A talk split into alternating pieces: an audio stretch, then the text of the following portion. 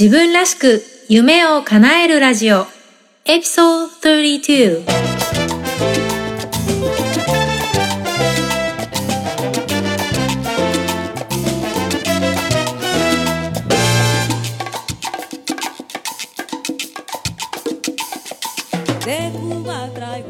自分らしく夢を叶えるラジオ。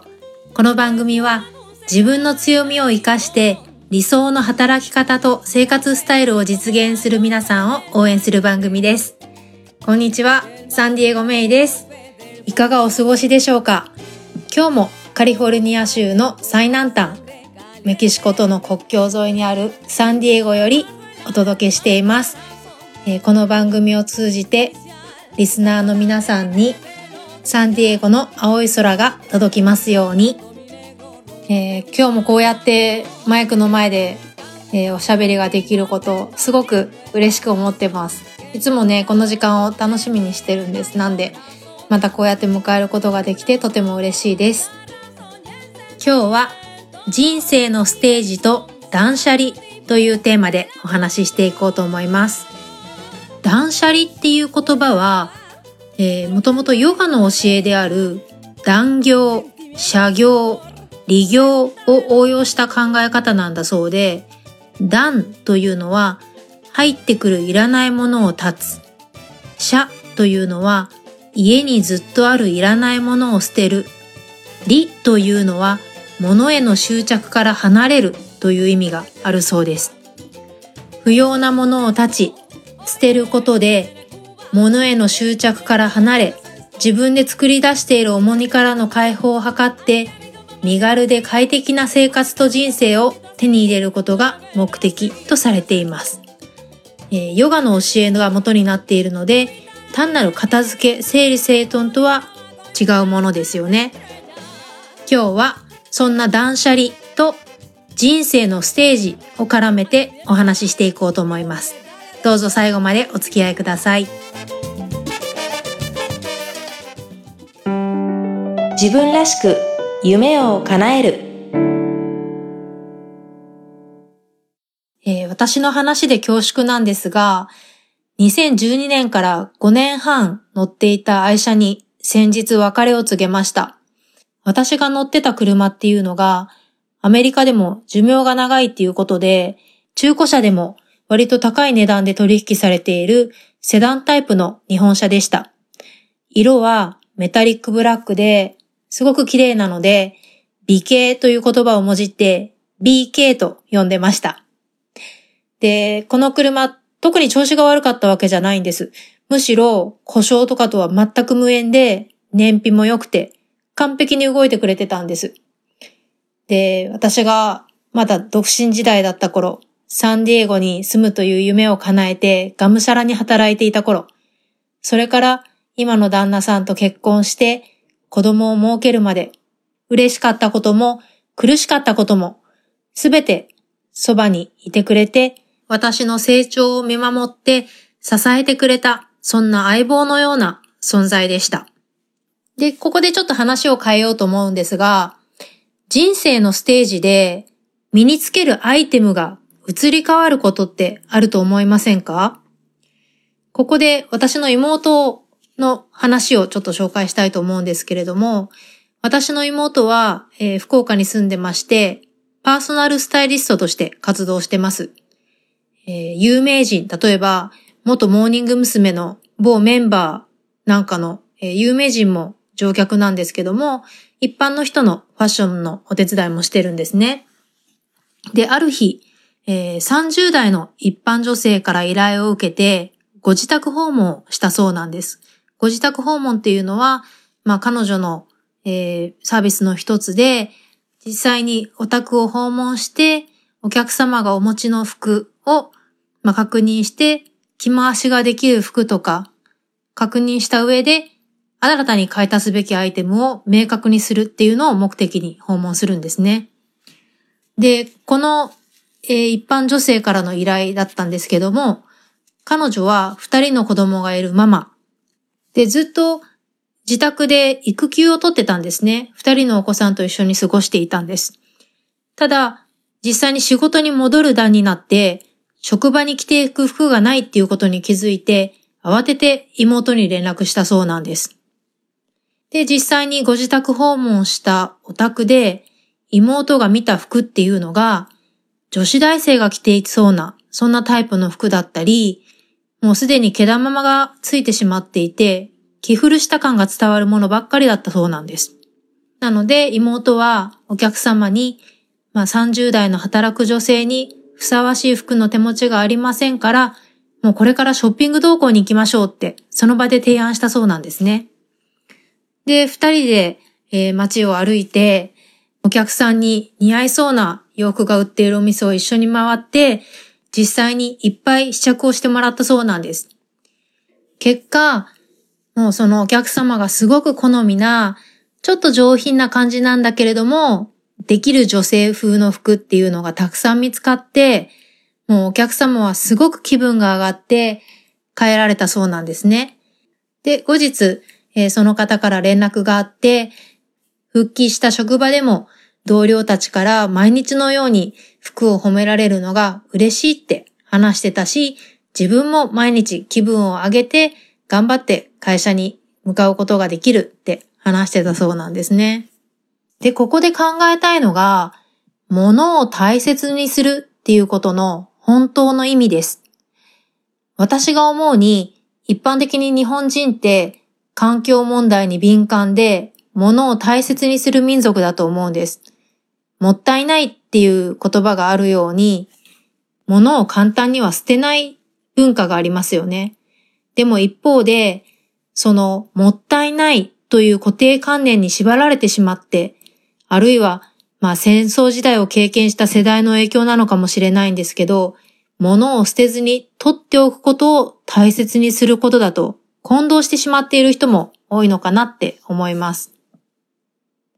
そんな凝り固まった考えにメスを入れたのが断捨離というコンセプトですね。断捨離というのは不要なものはもちろんなんですが、不適なもの、つまり適切でないもの、不快なもの、心地よい気持ちを与えないものを家の中から取り除く習慣を続けることで、心地よい空間を生み出すことを意味しています。ある調査によると、私たちの持ってる持ち物の8割は、持っていたという存在自体が忘れられたものなんだそうです。物としても使われもしないのに置かれていては意味がないですよね。私の友達には強者がいて、たとえ今日いきなり目が見えなくなっても、自分の持ち物がどこにあるのかわかる状態に常に保ってるっていうような、そんな友達もいます。なかなか私も片付けが得意な方ではないので、とてもとてもそのレベルにはたどり着かないんですけれども、本当の意味で物を大切にするということ、そして物を大切にするというコンセプトと自分を大切にするというコンセプトをどう折り合いをつけていくのか、このバランスを一度振り返ってみるのはいかがでしょうか。ここで考えたいのが、なりたい自分はどんなものに囲まれている人なのかってことです。断捨離をする際の基準は、今の自分に必要か、今の自分に適当なのか、そしてポジティブな気持ちを与えてくれるかなのかなと思います。20代の頃の生活で大活躍してくれたアイテムっていうのは、今の自分のステージにはふさわしくなくなっているのかもしれません。これから3年後になりたい自分を想像したとき、今自分が囲まれている者たちはふさわしいものでしょうか？ここで冒頭の私の愛車 BK の話に戻ると、人生のステージを上がったことによる生活スタイルの変化、これに伴って、たとえ故障がなく動いてくれたとしても、少し私のニーズに合わなくなってきていたのかなと思います。実際、その思い出の詰まった BK とのお別れっていうのは、胸に込み上げるものがあったんですね。名残惜しい。でも一方で、新しくパートナーになったドイツ生まれの白い SUV は、高級感があるけれど斬新で、アクティブな印象を与えてくれるんですね。で、搭載されてる最新機能のおかげで、これまで無意識になんか不便だなって感じてたようなことも解消されて、自分らしいスタイルを実現するのに一役買ってくれてるのかなと思います。そんなわけで、今、あなたのいる場所を見回してみて、本当に必要なものに囲まれているでしょうか？快適に感じたり、ポジティブに感じられるものに囲まれているでしょうか？本当に自分に必要なものを手に入れるためには、そのためのスペースを準備してあげる必要があるのかなと思います。ぜひ、この機会に見回してみて、断捨離やってみてください。自分らしく夢を叶える。今日の番組楽しんでいただけたでしょうか？先日メッセージをいただきましたのでご紹介したいと思います。えー、日本にいらっしゃる R さん。メイさんはじめまして。数日前に初めてポッドキャストを聞きまして、こんなにためになるお話を無料で提供されてるとはすごいと感動しています。毎回素晴らしい学びをどうもありがとうございます。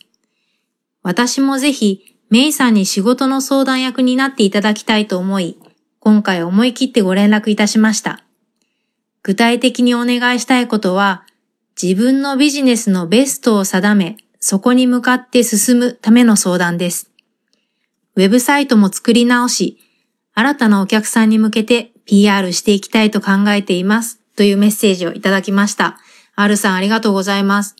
R さんは自分のビジネスを立ち上げられて10年成功している女性起業家なんですが、ここで新たな挑戦をされたいということでメッセージをくださいました。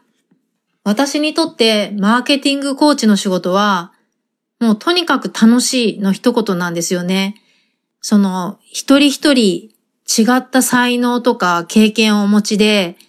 成し遂げたい夢も違うんですよね。それを一緒になって絵を描きながら一歩ずつ一緒に前に進んでいくっていう、この感覚がすごくワクワクさせてくれるし、実際に結果がボンボン出るのを目撃するのがもうたまらないですね。で、もう一人これは私のお客さんではないんですが、実は私のライフコーチがいて、彼女はものすごく優秀で、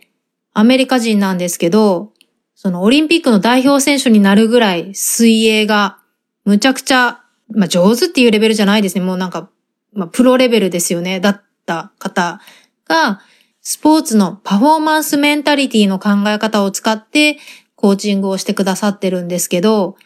彼女も次のステージに行きたいっていうことで、もっと大きなスケールの仕事がしたいっていうので、私が、えー、マーケティングコーチ役を買って出て、一緒になって前に進もうと動いてるんですね。これがまたすっごく面白いんです。何が面白いのかなって考えてみると、その人一人一人の持つ強みがあって、そしてその先に広がる可能性が見えるんですよね。それを一緒に叶えていける、それを目撃できるってもう思うだけで、むっちゃ楽しいって思っちゃうんですよ。で、そんな彼女からもお礼のメールが来て、自分が何にフォーカスしていいのかがクリアになったとか、まあなんかいろいろ質問でごちゃごちゃしてたけれども、最後にはブレイクスルーを経験できたとか、あとはマーケティングの知識を身につけることができて、まあ早速自分のビジネスに活用することができたからすごく良かったっていうような、そんな感想をいただいて、これまたすごく嬉しかったんです。アメリカの車のフォードの、え創立者、ヘンリー・フォードの言葉にこんなのがあります。できると感じるのも、できないと感じるのも正しい。つまり、自分ができると思えばできるし、できないと思えばできないっていう意味なんですよね。何かをやりたいって100人が100人思ったとしても、